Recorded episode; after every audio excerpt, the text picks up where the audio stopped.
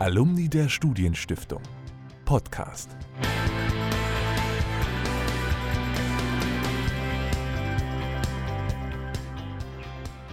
Herzlich willkommen zu dem Podcast der Alumni der Studienstiftung. Ich bin Philipp Martin und ich bin der Vorsitzende des Alumni-Vereins. Als Alumni-Verein der Studienstiftung unterstützen wir seit einigen Jahren die Studienstiftung, indem wir das Preisgeld für die Verleihung des Engagementpreises stiften. Dies möchten wir in diesem Jahr zum Anlass nehmen, um in unserem Podcast die Gewinnerin des Engagementpreises 2022, Emily Wilbrand, und den Finalisten Dominik Herold vorzustellen. Beide werden von der Studienstiftung für ihr langjähriges Engagement ausgezeichnet. Zunächst möchten wir die Gewinnerin des Engagementpreises, Emily Wilbrand, vorstellen. Ich habe sie gefragt, was sich hinter dem Projekt Lyon verbirgt. Ich setze mich gemeinsam mit dem Partnerverein IVA, International Volontaire en Action in Togo, und meinem Verein Louison Lo e.V. dafür ein, dass Menschen unabhängig von ihrem Menstruationszyklus am gesellschaftlichen Leben teilhaben können. Und wir haben das Stoffbindenprojekt Lyon gegründet. Äh, Lyon, das bedeutet Löwen auf äh, Französisch. Und das steht für die Stärke und Unabhängigkeit von Frauen. Unser Partnerverein hat Lehrerinnen darin ausgebildet, wiederverwendbare Stoffbinden zu nähen. Und das aus Secondhand-T-Shirts. Und wir haben 100 Frauen zu Lyon-Beraterinnen ausgebildet, die ihr Wissen über den weiblichen Zyklus teilen und Binden zum Kauf anbieten. Worin begründet sich denn dieser besondere Aufklärungsaufwand über den weiblichen Zyklus? Aufklärung ist ein Schlüssel darin, Krankheiten im Zusammenhang mit der Menstruationshygiene und ungewollte Schwangerschaften vorzubeugen. Denn ein großes Problem ist einmal, dass billige Einwegbinden, die man so auf dem Markt in Togo kaufen kann, vermutlich gesundheitsschädlich sind. Wir haben eine Umfrage gemacht, wo 39 Prozent der Frauen angegeben haben, dass sie bereits eine vaginale Infektion hatten aufgrund von Einwegbinden.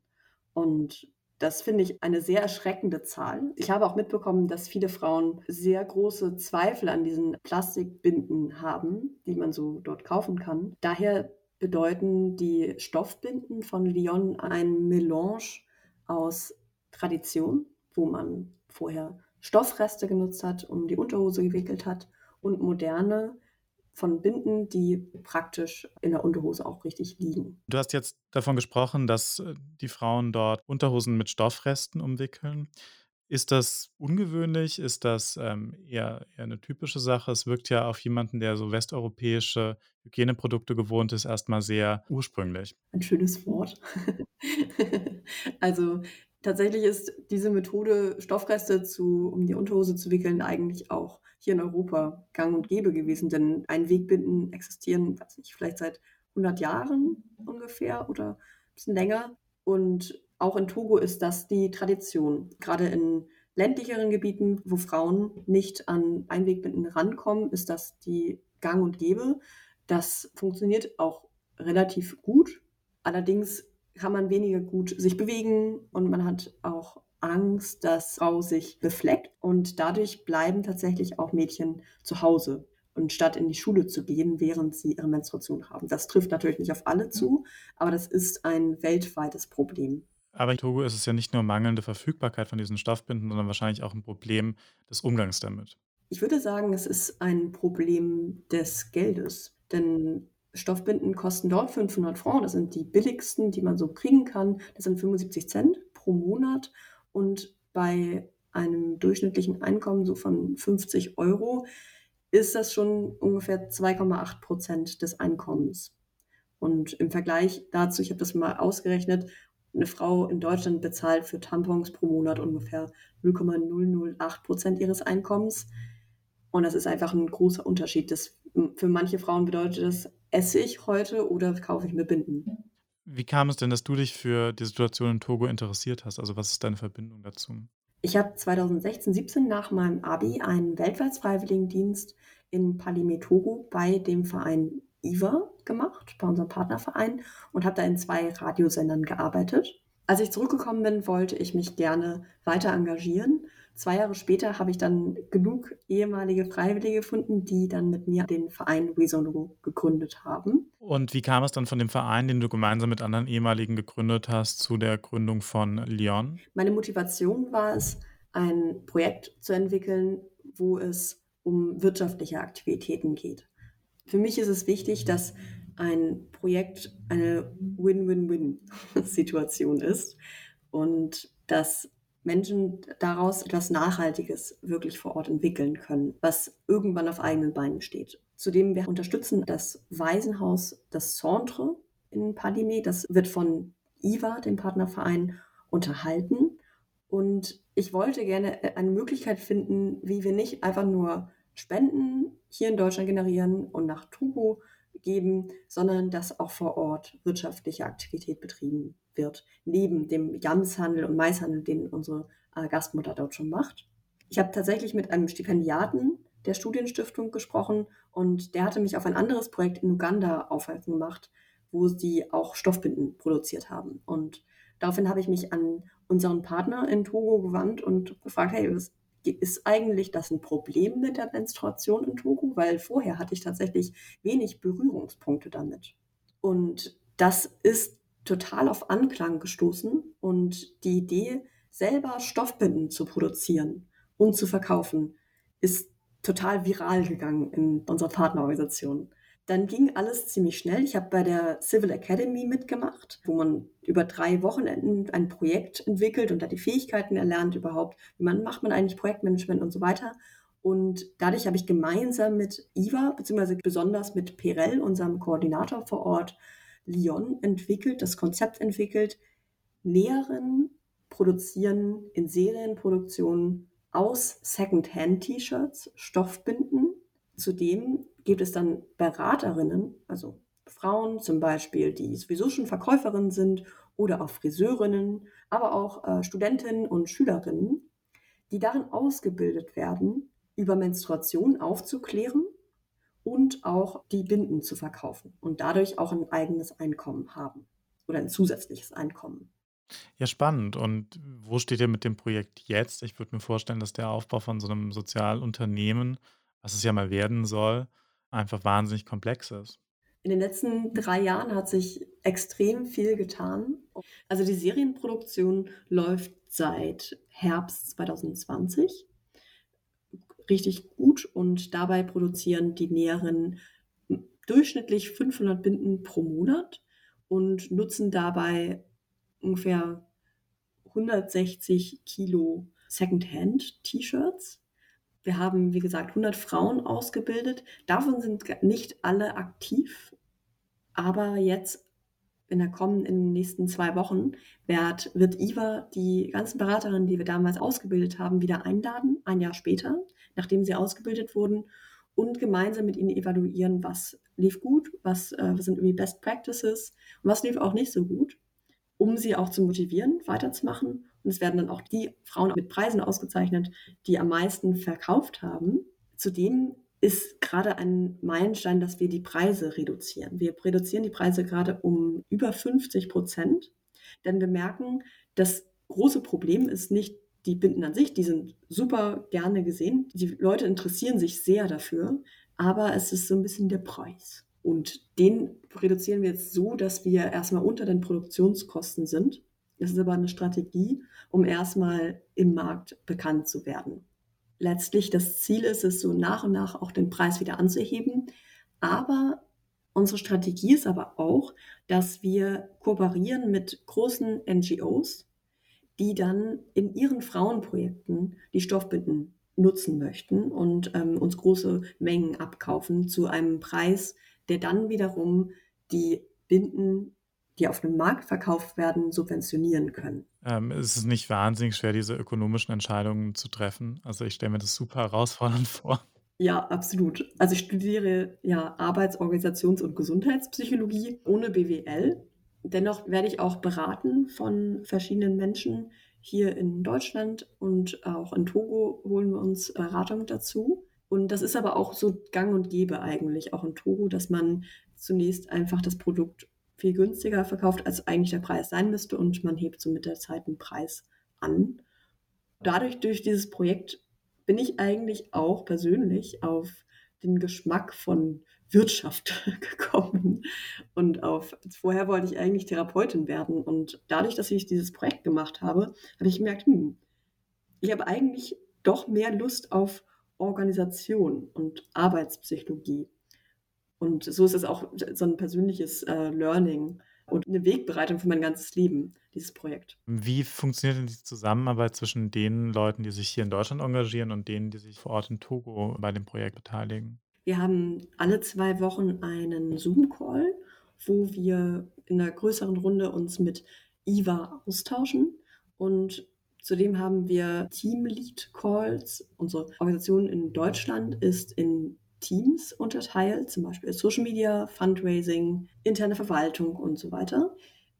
Und da gibt es immer ein Team-Lead, die sich dann alle zwei Wochen in einem Call treffen. Und die meiste Kommunikation mit IFA läuft eigentlich über Mara, Vicky und mich. Wir sind die drei Vorstandsmitglieder, die auch alle drei schon in Togo waren. Und die meisten nämlich unserer Mitglieder waren noch nicht in Togo, können sich aber dennoch engagieren. Also man kann auch bei uns mitmachen, ohne schon in Togo gewesen zu sein. Wir freuen uns immer darüber, neue Leute onzuboarden. Und dieses ganze Projekt ist über WhatsApp entstanden. Also man kann ein komplexes Riesenprojekt über WhatsApp aufbauen und über Zoom. Aber das meiste ist echt über WhatsApp gelaufen, über schriftliche Nachrichten. Aber das läuft halt nur, weil ich vor Ort schon war, ein Jahr und dann nochmal vor einem Jahr, zweieinhalb Monate und die lokalen Gegebenheiten kenne. Ich würde bezweifeln, dass es einfach ist, ohne Kenntnisse vor Ort, jetzt irgendwie mit Partnern, die man noch nicht gesehen hat, ein Projekt aufzubauen. Aber das ist halt irgendwie bei uns gegeben und ich glaube, das Wichtigste ist Vertrauen ineinander. Ja, und auch eine persönliche Bindung, dass wir auch über private Dinge sprechen können und auch eine gemeinsame Vision haben, wo es letztlich hingehen soll mit Leon. Habt ihr drei, äh, die ihr da jetzt im Vorstand seid, das Projekt dann auch gegründet und äh, ihr seid ja dann schon ziemlich gewachsen jetzt auch in Deutschland, oder? Das Projekt gegründet habe ich eigentlich alleine eher mit Pirell gemeinsam und es sind dann immer mehr Leute dazugekommen. Also es hat sich so ein bisschen von der One-Woman-Show ganz am Anfang auspartialisiert in verschiedene Abteilungen. Es gibt dann Fundraising und Social Media und Verwaltung und so hat es sich zum Glück aufgeteilt und es ist auch total notwendig, damit ein Projekt überhaupt nachhaltig wird. Irgendwann werde ich auch einen Job haben und äh, vermutlich weniger Zeit. Ja, das ist die Probleme kennt man auch aus einem Alumni-Verein. Diese Herstellung der Stoffbinden ist ja sozusagen die eine Säule, die andere ist ja aber auch ganz wichtig, die Beratung. Wie muss ich mir denn diese Beratung vorstellen? Also über was wird da gesprochen? Was sind vielleicht auch die, die Defizite, über die man da aufklären muss? Weltweit gibt es viele Stigmata, was die Menstruation betrifft. Und das ist auch nicht nur in Togo so, sondern auch hier in Deutschland sind wir Stigmata behaftet. Und speziell Togo, da kann ich ein paar Zahlen nennen. Wir haben ja zwei Umfragen gemacht mit 60 bzw. 90 Frauen und diesen Stichproben haben 80 Prozent angegeben, dass sie nicht zufrieden sind mit ihren Periodenprodukten, die sie aktuell nutzen, bevor unsere Leon-Bitten kamen.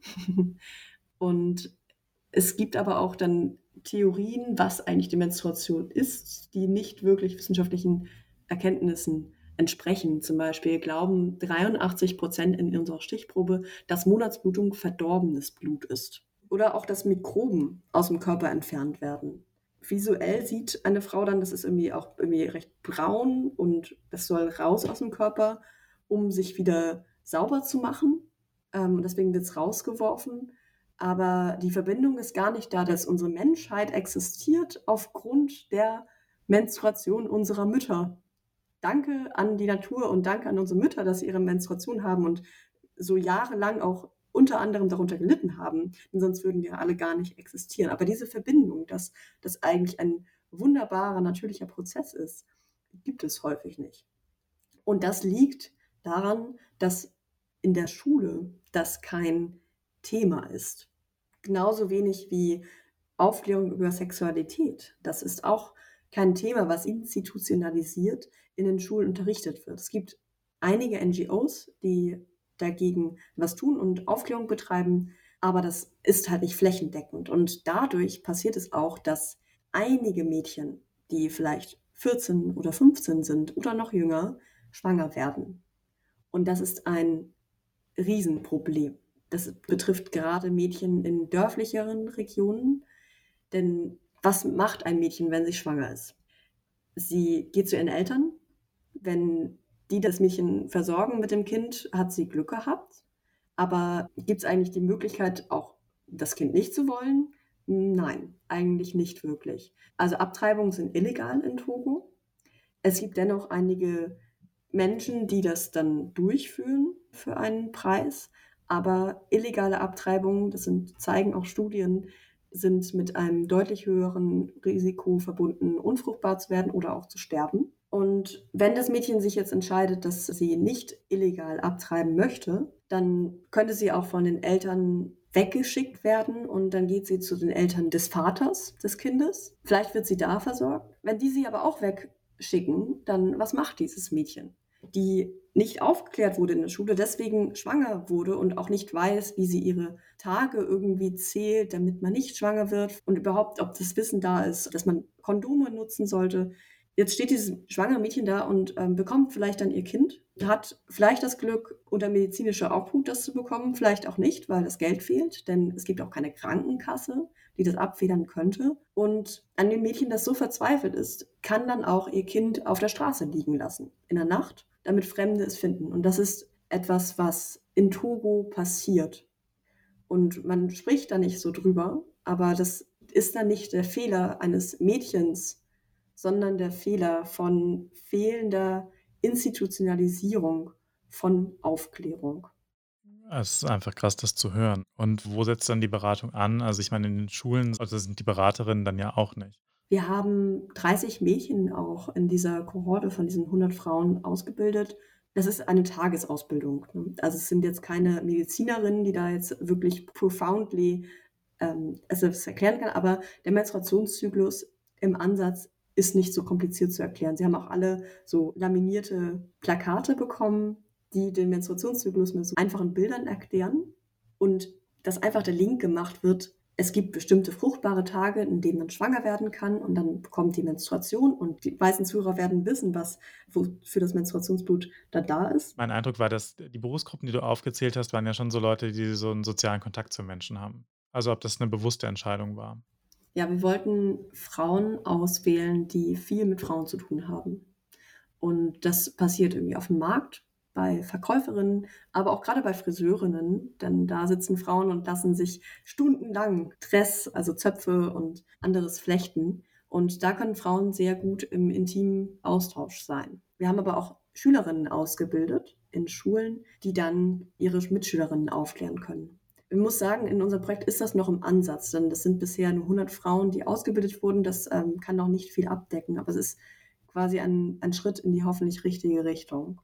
Und letztlich geht es auch darum, dass wir Aufmerksamkeit schüren in Richtung Menstruation und Frauenempowerment, dass vielleicht eines Tages die togolesische Regierung das zum Anlass nimmt, die ganzen Bemühungen von den ganzen NGOs, die in Togo aktiv sind, im Lehrplan etwas zu ändern und dort Aufklärung über Sexualität und den weiblichen Zyklus zu fahren kann.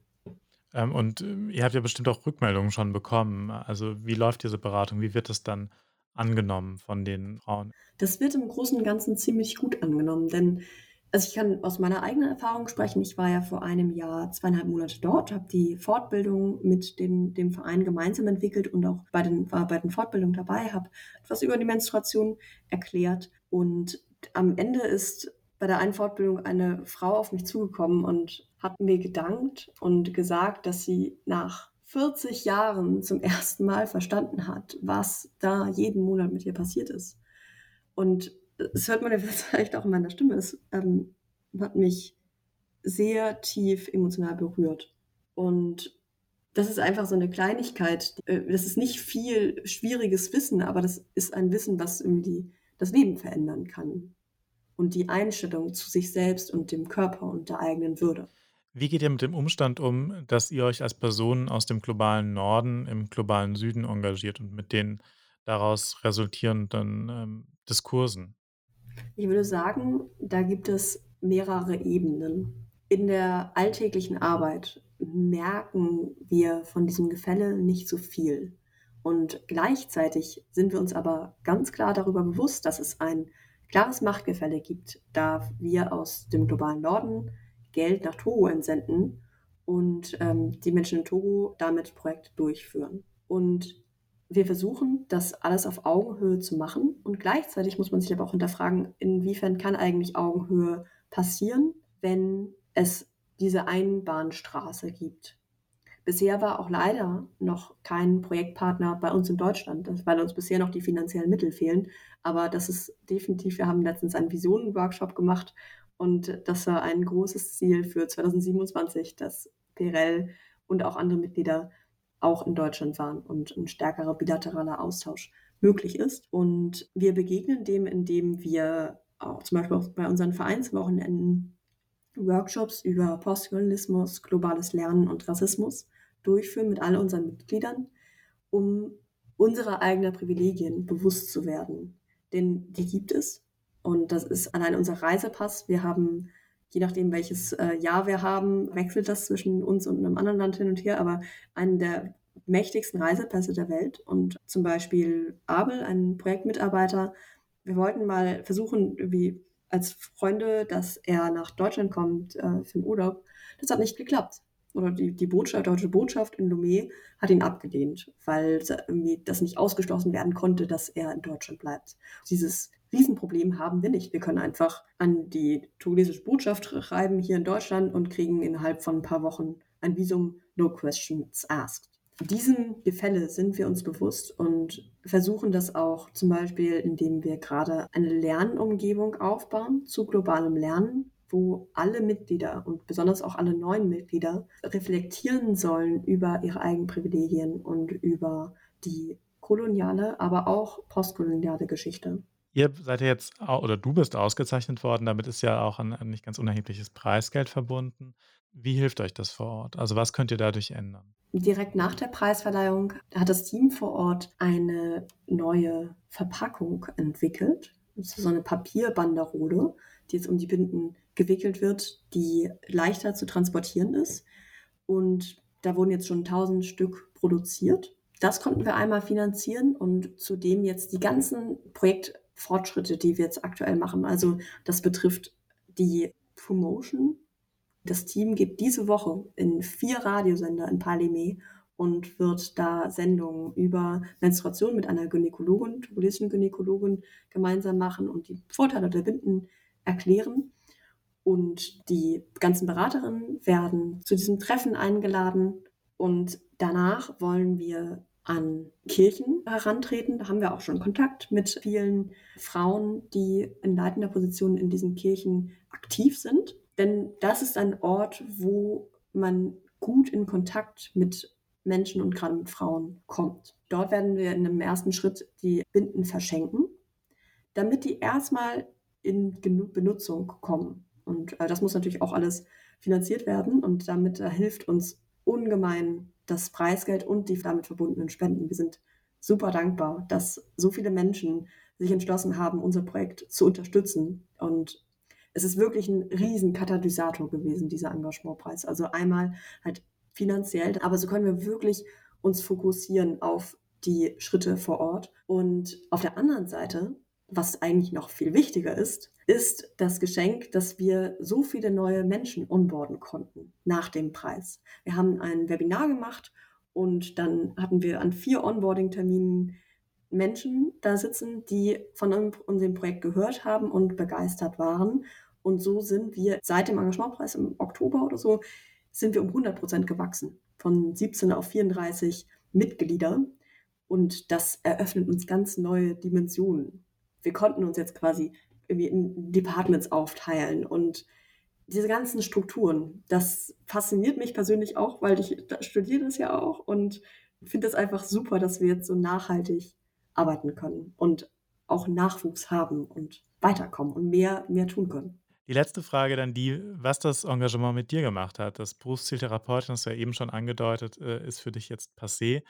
Welche Perspektiven hast du dadurch neu gewonnen und welche Sachen hast du dir vielleicht vorgenommen für dich? Ich habe in diesen letzten drei Jahren unfassbar viel gelernt und konnte Stärken und auch Schwächen in mir entdecken, von denen ich jetzt weiß und die mir, glaube ich, in meinem Berufsfeld sehr weiterhelfen werden. Ich habe entdeckt, dass ich jedenfalls aktuell gerne Unternehmensberaterin werden möchte, denn mich fasziniert wie man Strategien entwickeln kann, damit eine Organisation besser läuft und wie die Menschen besser zusammenarbeiten. Durch dieses Engagement hatte ich halt mit meinem Studium jetzt immer einen Anwendungsbezug. Dadurch gehe ich in die Uni und bin hardcore motiviert. Denn ich bin zum Beispiel in einem Seminar, das nennt sich Teamdiagnose und Entwicklung. Und das ist alles so cool. Ich kann das alles anwenden.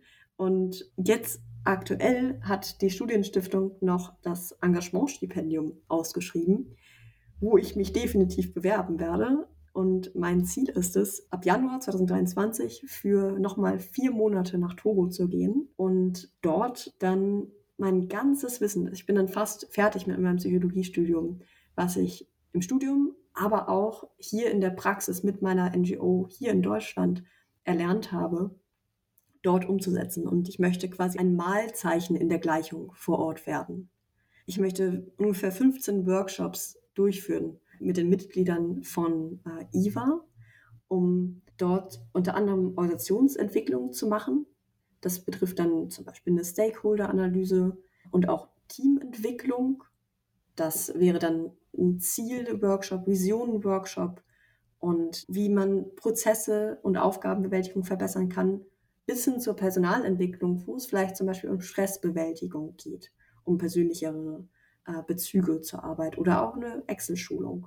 Das ist für mich einfach gerade ein Feuer in mir, dass ich diese Perspektive habe. Ich muss es noch bekommen, das Stipendium, aber ja, wenn das klappt, dann kann ich einfach das, was ich jetzt in meinem Studium lerne, dort in die Praxis umsetzen und das ist dann wirklich eine Win-Win-Win-Win-Win-Situation. Ja, super. Vielen, vielen Dank, dass du dir Zeit genommen hast für das äh, Gespräch. Sehr gerne. Vielen Dank für deine Zeit. Neben Emily Wilbrand habe ich auch mit Dominik Herold sprechen können. Er ist mit dem Projekt Mehr als Wählen Finalist des Engagementpreises. Auch ihn habe ich gebeten, sein Projekt zunächst vorzustellen. Mehr als Wen ist eine NGO, die sich für mehr Beteiligungsmöglichkeiten im kommunalen Raum, ganz konkret bei uns hier in Frankfurt, einsetzt. Wir versuchen, wie der Name schon sagt, äh, Möglichkeiten zu schaffen, dass Menschen sich beteiligen können jenseits des Wählens, weil wir glauben, dass Demokratie vielleicht eher sowas wie eine Lebensform ist, die sich nicht nur alle fünf Jahre oder alle vier Jahre an der Wahlurne zeigt. Und was macht ihr dann, um diese Lebensform zu fördern? Wir haben verschiedenste Projekte, die sich zum Ziel setzen, man könnte vielleicht sowas sagen wie politische Selbstwirksamkeit bei Bürgerinnen und Bürgern ähm, zu erwirken. Was heißt das? Ich kann mal exemplarisch von zwei Projekten berichten, die wir machen. Das eine ist der Demokratiekonvent. Das ist ein ausgeloster Bürgerinnenrat, wo wir Menschen zufällig auslosen und an einen Tisch bringen. Also bildlich gesprochen, da sind natürlich ein paar mehr Tische. Die treffen sich an zwei Wochenenden zu vier Tagen und beratschlagen eine politische Fragestellung. Und diese Fragestellung wird dann in Form einer Handlungsempfehlung an die Stadtregierung ähm, adressiert. Und ein zweites Projekt ist zum Beispiel der Demokratiewagen. Das ist eine Idee, die sich aus dem ersten Demokratiekonvent entwickelt hat. Das ist ein umgebauter Linienbus, der im Straßenverkehr einerseits fährt, aber gleichzeitig auch als politische Bühne in den Stadtteilen Angebote schafft, dass Menschen sich einerseits politisch beteiligen können, aber andererseits auch ihre Themen und äh, das, was sie bewegt, in den Prozess, in die Stadtpolitik mit einspielen können. Denn dahinter steht die Idee, dass Politik nicht nur an altehrwürdigen Orten stattfindet, also im Römer, im Parlament oder in der Pauskirche, sondern überall. Du hast die beiden Projektteile angesprochen. Hängen die zusammen und welcher Teil war zuerst da? Wir haben angefangen mit dem Frankfurter Demokratiekonvent. Also wir haben uns 2017 gegründet. Dann haben wir erst als eine Gruppe vieler beratschlagt, wie wir sowas aufbauen können. Es gab so ein paar Vorbilder aus dem Ausland oder aus anderen Kommunen und haben dann 2019 den ersten Demokratiekonvent ins Leben gerufen zum Thema Bürgerinnenbeteiligung. Und bei dem ersten Demokratiekonvent haben wir gefragt, wie müsste Beteiligung konkret vor Ort in Frankfurt aussehen. Und eine Projektidee, die die Bürgerinnen und Bürger in Frankfurt vorgeschlagen haben, war der Demokratiewagen. Das heißt, Zuerst gab es den Demokratiekonvent, dann hat sich der Demokratiewagen daraus entwickelt und wurde quasi ein eigenständiges Projekt, das jetzt losgelöst weiterhin existiert. Bürgerinnenbeteiligung ist ja ein sehr weites Feld, die gibt es beispielsweise auch im Baurecht. Wie unterscheiden sich diese Formen der Bürgerinnenbeteiligung von eurem Projekt? Bürgerbeteiligung passiert schon, meistens aber, wie der Name auch schon sagt, ne, wenn wir darüber sprechen, ist es unfassbar sperrig und löst jetzt nicht direkt Freudenschreie und, äh, und Jubel aus. Worum es uns geht, ist nicht, dass wir die immer gleichen beteiligen. Also man kennt es, wenn irgendwie eine Umgehungsstraße im Stadtteil irgendwie besprochen werden soll, dann gibt es meistens politisch engagierte Menschen, die sich das leisten können, die die Zeit haben, die die Ressourcen haben, die sich dann da beteiligen. Unser Ziel war immer, dass wir Menschen versuchen, im politischen Prozess mit einzubinden, die weniger stark repräsentiert sind und marginalisiert sind. Das heißt, wir versuchen nicht die immer gleichen äh, anzusprechen, sondern Menschen an den Tisch zu bekommen, die sich vielleicht als politisch nicht relevant betrachten oder die das Gefühl haben, dass sie nichts zu sagen haben. Und dafür haben wir verschiedene Formate entwickelt, um genau diese Menschen anzusprechen. Es geht also nicht nur darum, generell mehr Menschen für Demokratie zu begeistern, sondern auch darum, Menschen, die vielleicht nicht so leicht Zugang zu ihren politischen VertreterInnen finden, in das System einzubinden? Genau, ich würde sagen, es ist zweigelagert. Einerseits geht es schon darum, ein Verständnis auszubilden, dass Demokratie eben mehr ist als nur zu wählen. Das ist eine grundlegende Veränderung in der Sichtweise, wie wir über Demokratie nachdenken. Also was heißt Demokratie eigentlich und wo endet Demokratie? Also wir kennen ja ganz, ganz viele Strukturen aus dem Alltag, zum Beispiel im Bildungssystem oder auch in der Arbeitswelt, die gar nicht so demokratisch ablaufen. Und da kann man sich natürlich fragen, warum ist es nicht so? Also warum haben wir so ein reduziertes Bild auf die Politik und warum ist es so festgefahren in den Rollenbildern? Warum dürfen bestimmte Menschen oder warum spielt es keine Rolle mehr, dass gewisse Menschen eben nicht repräsentiert sind oder dass der Anteil zum Beispiel an Akademikern und Akademikerinnen im Bundestag über die letzten Jahrzehnte immer gewachsen ist? Und gleichzeitig geht es natürlich genau darum, auch da ein Gegenbild zu installieren, zu schauen, okay, welche Formate und äh, Projekte bräuchte es, damit man genau diese Menschen, die unterrepräsentiert und marginalisiert sind, konkret anspricht. Weil es ist, glaube ich, nicht damit getan, dass man einfach Leute einlädt zu einer Vortragsreihe an die Universität und sagt, oh, beteiligt euch doch, warum beteiligt ihr euch nicht, sondern ich glaube, man muss Menschen anders ansprechen und man muss überlegen, warum diese Menschen sich nicht beteiligen. Dafür gibt es ganz konkrete Gründe und Hinderungen und die versuchen wir systematisch abzubauen. Du selbst bist ja Promotionsstipendiat der Studienstiftung. Gibt es denn eine Verbindung zwischen deinem Dissertationsvorhaben und deinem Engagement, für das du jetzt ausgezeichnet worden bist? Es gibt eine Verbindung zwischen dem, was ich in meiner Promotion mache und dem, was wir praktisch umsetzen und das ist tatsächlich spannend, weil sich gegenseitig befruchtet. Das ist quasi die, das Exempel auf die Theorie. Ich versuche in meiner Promotion darüber nachzudenken, welche Mobilisierungskräfte und Bindungsformen in der Demokratie eigentlich vonstatten gehen. Also warum sich Menschen als handlungsfähig erachten oder warum nicht und welche Faktoren dafür eine Rolle spielen, das aber eher aus einer ideengeschichtlichen Perspektive. Und diese Fragestellungen helfen mir natürlich dann darüber nachzudenken in der Praxis. Und gleichzeitig äh, hilft die Praxis, die Theorie mit Leben zu füllen. Und so ist auch unser Verständnis, dass wir natürlich nicht einfach das Ganze im luftleeren Raum durchführen, sondern dass es sich gegenseitig befruchten muss. Es gibt aber natürlich auch Entwicklungen, die sich nicht eins zu eins umsetzen lassen. Also es gibt große Fragestellungen, die wir auf der kommunalen Ebene gar nicht angehen können und die dann eher für, ja, für so einen äh, ideengeschichtlichen Zugang relevant sind. Also wie sich die Demokratie entwickelt hat und welche Transformationsformen es im Großen bräuchte. Wir versuchen dann eher im Kleinen anzusetzen, im, im kommunalen Raum und ganz konkret zu fragen, okay, warum beteiligt sich jetzt Person X nicht oder warum ist Gruppe Y ähm, in Frankfurt bisher ausgeschlossen? Ist das denn bei allen in eurem Projekt so, dass sie die Verbindung von Theorie und Praxis haben oder habt ihr ganz unterschiedliche Hintergründe? Wir haben uns zunächst aus einem akademischen Kontext heraus äh, gegründet. Das liegt einfach daran, dass der Verein 2017 entstanden ist, als ich und drei meiner mittlerweile sehr, sehr guten Freundinnen auch in Frankfurt angefangen haben zu studieren. Und daraus entwickelt hat sich aber ein breiterer Verein, der zum Beispiel jetzt auch Teilnehmer des Demokratiekonvents als Neumitglieder gewonnen hat. Nicht jeder von uns promoviert zur Demokratietheorie. Es gibt schon ein, zwei Menschen, die das auch als Steckenpferd haben. Aber die Idee ist schon auch, dass der Verein selbst zu divers ist und dass man nicht Akademikerin sein muss, um mitmachen zu können, sondern dass die Erfahrungswerte als ähm, in Frankfurt lebender Mensch, als Bürgerin, als Bürger, als Mensch mit Migrationserfahrung, als Mensch, als junger Mensch, der ganz viele Kontexte auch kennt, die eben bestimmte Hürden darstellen, dass die mit einfließen und unsere Arbeit auch beeinflussen und ähm, dass es nicht so ein starres Konstrukt ist. Also wir hatten nie den Wunsch, eigentlich einen Verein zu gründen. Das war eher aus einer strukturellen Notwendigkeit äh, heraus. Wenn man Gelder einnehmen will, braucht man die Gemeinnützigkeit und dementsprechend haben wir einen Verein gegründet, aber der Verein ist eher sowas wie eine Plattform, von dem aus ganz, ganz viele Projekte diffundieren in die Stadtgesellschaft. Und wir haben auch gar nicht das Ziel, dass wir eine Monopolstellung für irgendwas einnehmen. Ähm, wir machen einen Versuch mit dem Demokratiekonvent, haben aber nicht den Anspruch, dass wir jetzt in der handelnden Konstellation auch in zehn Jahren das noch machen müssen, sondern dass Demokratie etwas ist, das davon lebt, dass eben ganz viele Verantwortung übernehmen und dass das pluralisiert wird. Und die Menschen, die sich dann beim Demokratiekonvent beteiligen, wie setzen die sich zusammen? Bei der Auswahl jetzt beim Demokratiekonvent speziell haben wir ein gesondertes Verfahren, das wir anwenden. Zwei Drittel werden zufällig ausgelost über das Melderegister. Das heißt, ähm, alle in Frankfurt lebende Menschen, auch jenseits ihres Passstatus, also zum Beispiel Menschen, die bei der Bundestagswahl nicht teilnehmen dürfen, können einen Brief von uns bekommen und haben dann die freie Entscheidung, ob sie teilnehmen wollen oder nicht teilnehmen wollen. Wie wir aus der Forschung aber wissen, gibt es da einen Selektionsbias. Also Menschen mit gewissen Vorkenntnissen, Menschen mit finanziellen, aber auch zeitlichen Ressourcen, Menschen mit einem gewissen Selbstverständnis und Selbstbewusstsein Bewusstsein auch, fühlen sich eher angesprochen und melden sich zurück. Das führt dazu, dass man dann meistens entweder Studierende hat, also tatsächlich angehende AkademikerInnen oder auch Menschen mit ganz viel Zeitressourcen, also Rentner und Rentnerinnen, die sich dann gerne auch in solche Veranstaltungen setzen und dann einfach mal gerne mitreden. Das ist per se gar nicht schlecht. Unser Ziel ist aber, dass auch die Menschen, die sich eben weniger äh, angesprochen fühlen, zurückmelden. Deswegen sprechen wir konkret ein Drittel über ein Verfahren, das man aufsuchende Beteiligung nennt, konkret an. Das heißt, Menschen aus marginalisierten oder unterrepräsentierten Gruppen werden bewusst angesprochen. Wie machen wir das Ganze? Wir gehen an Vereine und an Organisationen heran, wo sich solche Menschen vernetzen und im Alltag auch aufhalten. Je nach Thema sind es ganz verschiedene Gruppen. Menschen mit Migrationsgeschichte, junge Menschen, Menschen mit prekärem Einkommen, aber auch Menschen mit geringem Bildungsstand. Also aus der Forschung weiß man, dass das meistens solche Cluster sind, die unterrepräsentiert sind.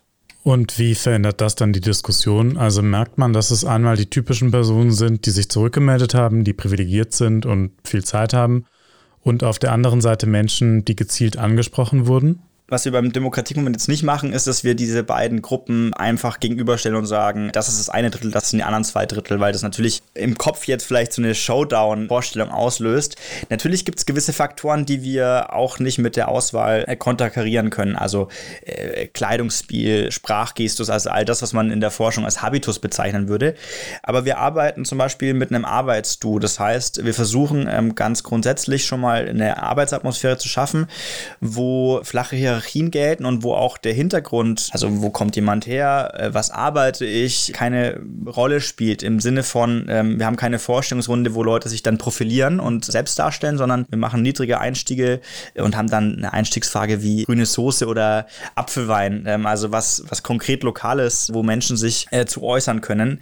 Die Erfahrung zeigt aber, wenn auf einmal Menschen miteinander ins Gespräch kommen, die im natürlichen, im Alltag keine äh, Berührungspunkte mehr haben, äh, dass dann erstaunliche Perspektivwechsel stattfinden, weil das natürlich das demokratische Feld pluralisiert. Also äh, Perspektiven auf einmal wahrgenommen werden, die real im Gespräch, in der Diskussion auf den Tisch kommen und nicht vielleicht im Internet stattfinden, wo man sich dann einfach ausklinken kann, sondern man muss sich mit dem Gegenüber auseinandersetzen. Man muss sich auch mit der äh, Position auseinandersetzen. Und wenn dann eine alleinerziehende Mutter sagt, tolle Idee, aber das kann ich mir nicht leisten oder mir ist da der Zugang verwehrt, dann macht es was mit dem Gegenüber, der dann einfach nicht sagen kann, mir doch egal. Und man merkt, wie dieses Rollenspiel in der Diskussion dazu führt, dass Menschen tatsächlich außerhalb ihrer Blasen anfangen zu reflektieren und andere Positionen einnehmen oder zumindest Verständnis dafür ausbilden können.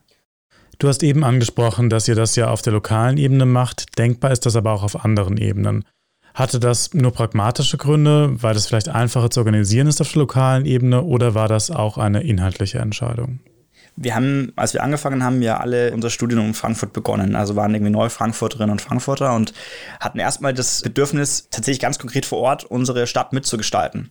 Auch aus so einem Anspruch heraus, dass wir in Frankfurt selber als NeufrankfurterInnen uns das Recht rausnehmen wollen, teilzuhaben und die politische Beteiligungskultur auch mitgestalten zu können. Es hat auch ganz persönliche Gründe. Ich komme aus einem ArbeiterInnen-Kontext und für mich war die Frage immer, wer mitgestalten darf, eine sehr, sehr relevante und ich dachte mir, okay, wir probieren das einfach mal aus. Junge Menschen haben in der letzten Zeit ja ein bisschen Hochkonjunktur gewonnen in der Frage, wie sie beteiligt werden und äh, ob es nicht vielleicht mal klüger wäre, auch die Parlamente zu verjüngen. Und dann haben wir damit angefangen. Wir haben uns auch aus inhaltlichen Gründen natürlich dafür entschieden, das ähm, auf lokaler Ebene zu machen, weil wir glauben, dass die Bindungskräfte in der Stadt oder in einem Dorf nochmal andere sind als auf einer nationalen Ebene. Das heißt, wenn Projekte initiiert werden, dann sehe ich unmittelbar, was daraus wird. Und wir haben eine andere Form von Beteiligung, weil es vielleicht einfacher ist oder äh, auch da wieder unmittelbarer, wenn ich in Frankfurt eingeladen werde und nicht dafür irgendwie nach Berlin kommen muss oder nach Bonn oder wo auch immer, weil ich auch weiß, dass die Sachen, die ich entscheide, meine Stadt und vielleicht meinen Bezirk betreffen. Die Entscheidung für die lokale Ebene ist natürlich auch eine Entscheidung für gewisse Themen.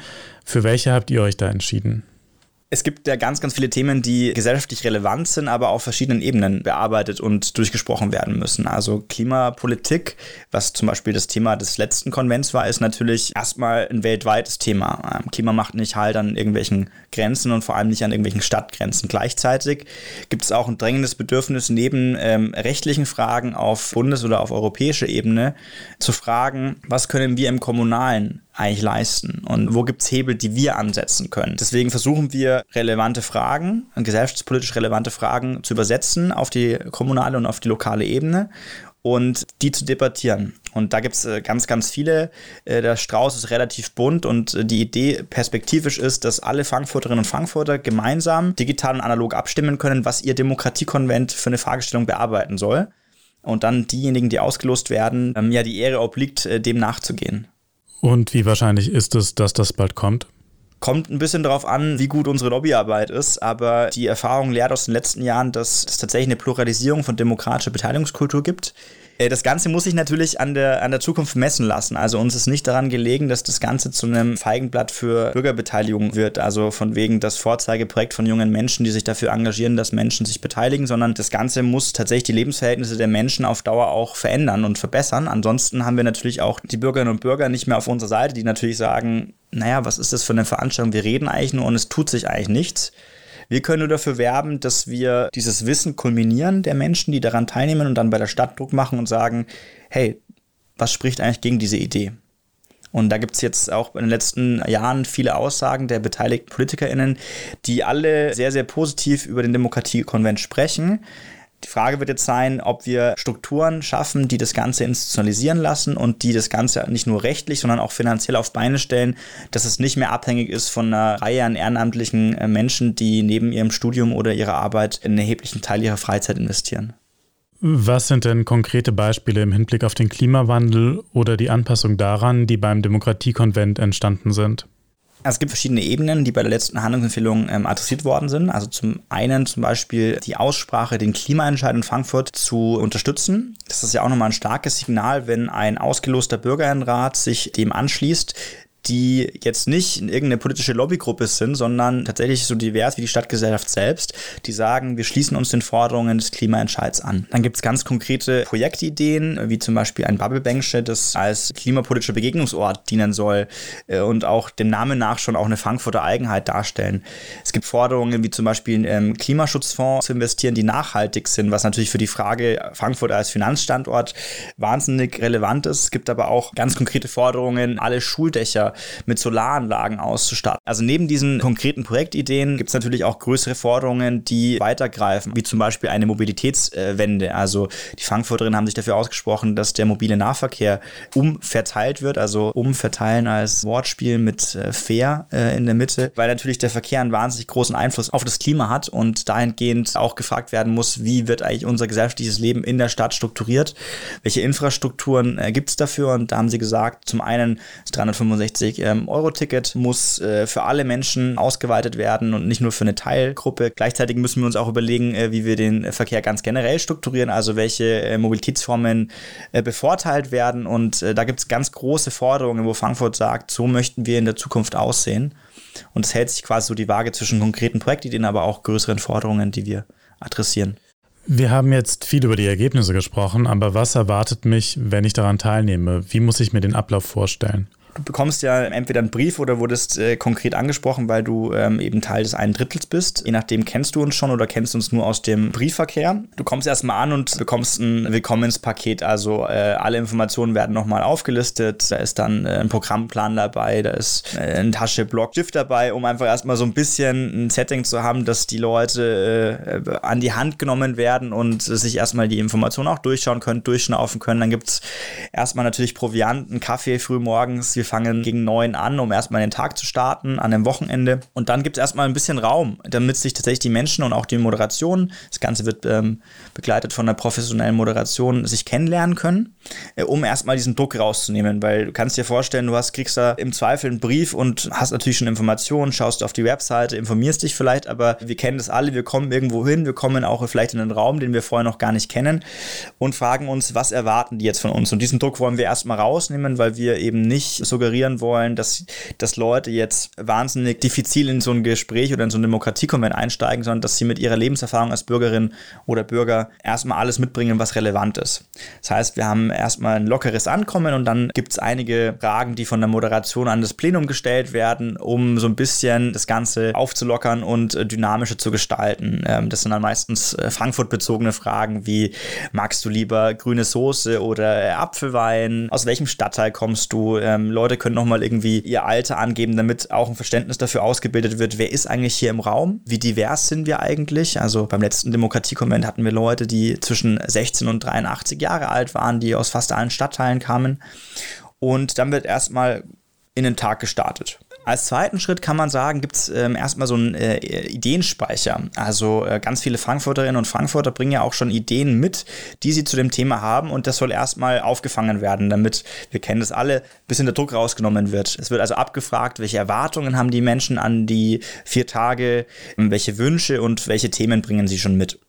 Und dann geht es relativ schnell auch schon in eine Kleingruppe. Ähm, Ziel des Demokratiekonvents ist eben, dass möglichst viele Menschen auch miteinander ins Gespräch kommen und sich nicht direkt äh, Grüppchen bilden, die dann ihre Themen bearbeiten, sondern dass es erstmal einen breiten Überblick gibt was eigentlich passiert. Der erste Tag steht so ein bisschen unter dem Zeichen des Kennenlernens, nicht nur der Teilnehmenden miteinander, sondern auch der Initiativen und Projektideen, die schon in Frankfurt selber, aber auch in Deutschland oder im europäischsprachigen Ausland existieren. Das heißt, wir laden dann verschiedene Experten und Expertinnen ein, die das Thema zum Beispiel wissenschaftlich einordnen oder auch zivilgesellschaftliche Institutionen und äh, Akteure, die von ihren konkreten Projekten berichten und auch Utopien oder schon erfolgreiche Projekte vorstellen, die anderswo installiert sind und nachhaltig gezeigt haben, dass sie gut funktionieren. Und wie kommt ihr dann von Tag 1 zu den Ergebnissen, die am Ende stehen bleiben? Ja, an Tag 1 sind die Menschen natürlich erstmal positiv erschlagen. Also wir haben den sogenannten Markt der Möglichkeiten, wo dann diese verschiedenen Initiativen sich vorstellen und man wird erstmal auf ganz vielen verschiedenen Ebenen mit Ideen beschmissen, die man äh, entweder vielleicht schon kennt, aber noch nicht so im Detail gehört hat oder die für einen vielleicht ganz neu sind. Also man geht erstmal aus diesem ersten Tag raus und ist positiv geplättet. An Tag zwei wird daran angeschlossen, dass man das, was äh, dargestellt worden ist, was ja immer auch die lokale Politik mit einbezieht, also was macht Frankfurt schon, ähm, welche Projekte gibt es in Frankfurt schon, weil auch das ist meistens gar nicht so bekannt, was die Stadtpolitik eigentlich macht. Also wir haben bei beiden Demokratiekonventen immer als Ergebnis bekommen, die Kommunikationspolitik der Stadt in die Bevölkerung hinein ist ausbaufähig. Und das wird dann erstmal verarbeitet in Gesprächen, in Kleingruppen. Das heißt, es wird dann, ähm, es wird geclustert, ähm, welche Themen wurden eigentlich dargestellt, was ist uns besonders wichtig als Demokratiekonvent, weil wir einfach immer nur als Verein einen Rahmen vorgeben, aber die Teilnehmenden selbst dann für sich festlegen, wo wollen wir dann stärker unseren Fokus draufsetzen. Geht es uns mehr um die Frage jetzt beim, bei der Klimapolitik, um Verkehr oder geht es uns mehr um die Frage des Konsums? Was ist da für uns relevant? Der zweite Tag steht also so ein bisschen unter dem Zeichen, dass Menschen die Ideen verarbeiten, sich darüber aus austauschen, äh, Fragen klären nochmal in Kleingruppen, aber auch im Plenum. Das ist Tag 2. Dann gibt es den dritten Tag, wo wir also an dem zweiten Wochenende nochmal eine Pause dazwischen haben, damit auch das nochmal verarbeitet werden kann, damit es auch ein bisschen in den Köpfen arbeiten kann. Die Leute haben auch nochmal Zeit, sich vielleicht anderweitig zu informieren, über Sachen nachzudenken, Sachen nachzulesen und dann geht es in die, in die sogenannte Arbeitsphase. Das heißt, eigene Projektideen werden im Anschluss an das, was gehört worden ist, ausgearbeitet. Manche Ideen werden auf Frankfurt appliziert. Man fragt sich, das ist jetzt anderswo schon positiv, äh, warum können wir das in Frankfurt nicht machen oder warum können wir es vielleicht machen? Und dann beziehen wir nochmal, um da eine direkte Rücksprache zu haben, die Frankfurter Politik ein. Das heißt, äh, Frankfurter Stadtverordnete aus allen Fraktionen äh, kommen äh, am Ende des dritten Tages und hören sich die Projektideen, die noch in den Kinderschuhen zu dem Zeitpunkt stecken, der Teilnehmenden an und müssen Rückmeldungen geben. Also es ist nicht so, dass, äh, wie wir das vielleicht mal oftmals kennen, dann äh, so eine Wahlveranstaltung, Politikerinnen, Politiker stellt sich hin und erzählt den Bürgerinnen von ihren Ideen oder wie der politische Prozess läuft, sondern es ist genau andersrum. Die Teilnehmenden äh, konfrontieren die Politikerinnen, die Lokalpolitikerinnen mit den Ideen und holen sich nochmal quasi einen äh, Realitätscheck ein. Und äh, am vierten Tag wird das Ganze dann finalisiert, also die Ideen werden ausgearbeitet, werden zu einer Präsentation vorbereitet, die dann dem gesamten Plenum vorgestellt wird, weil die Teilnehmer natürlich nicht alles immer im Gemeinsamen erarbeiten, sondern es teilt sich auf in Kleingruppen, wo Menschen sich zu gewissen Themen zusammenfinden, wo sie sagen, das finde ich am spannendsten, da habe ich vielleicht eine Expertise, das geht mir am nächsten. Das Ganze wird vorbereitet und dann im Römer im Rathaus in Frankfurt unter Beisein von verschiedenen Dezernenten und Dezernentinnen vorgestellt und dann auch übergeben. Im Nachgang, weil natürlich diese vier Tage auch kompakt und äh, konkret sind, wird das Ganze noch verschriftlicht und dann in der Öffentlichkeit vorgestellt. Das ist dann nochmal ein nachgelagerter Prozess, der einige Wochen äh, braucht.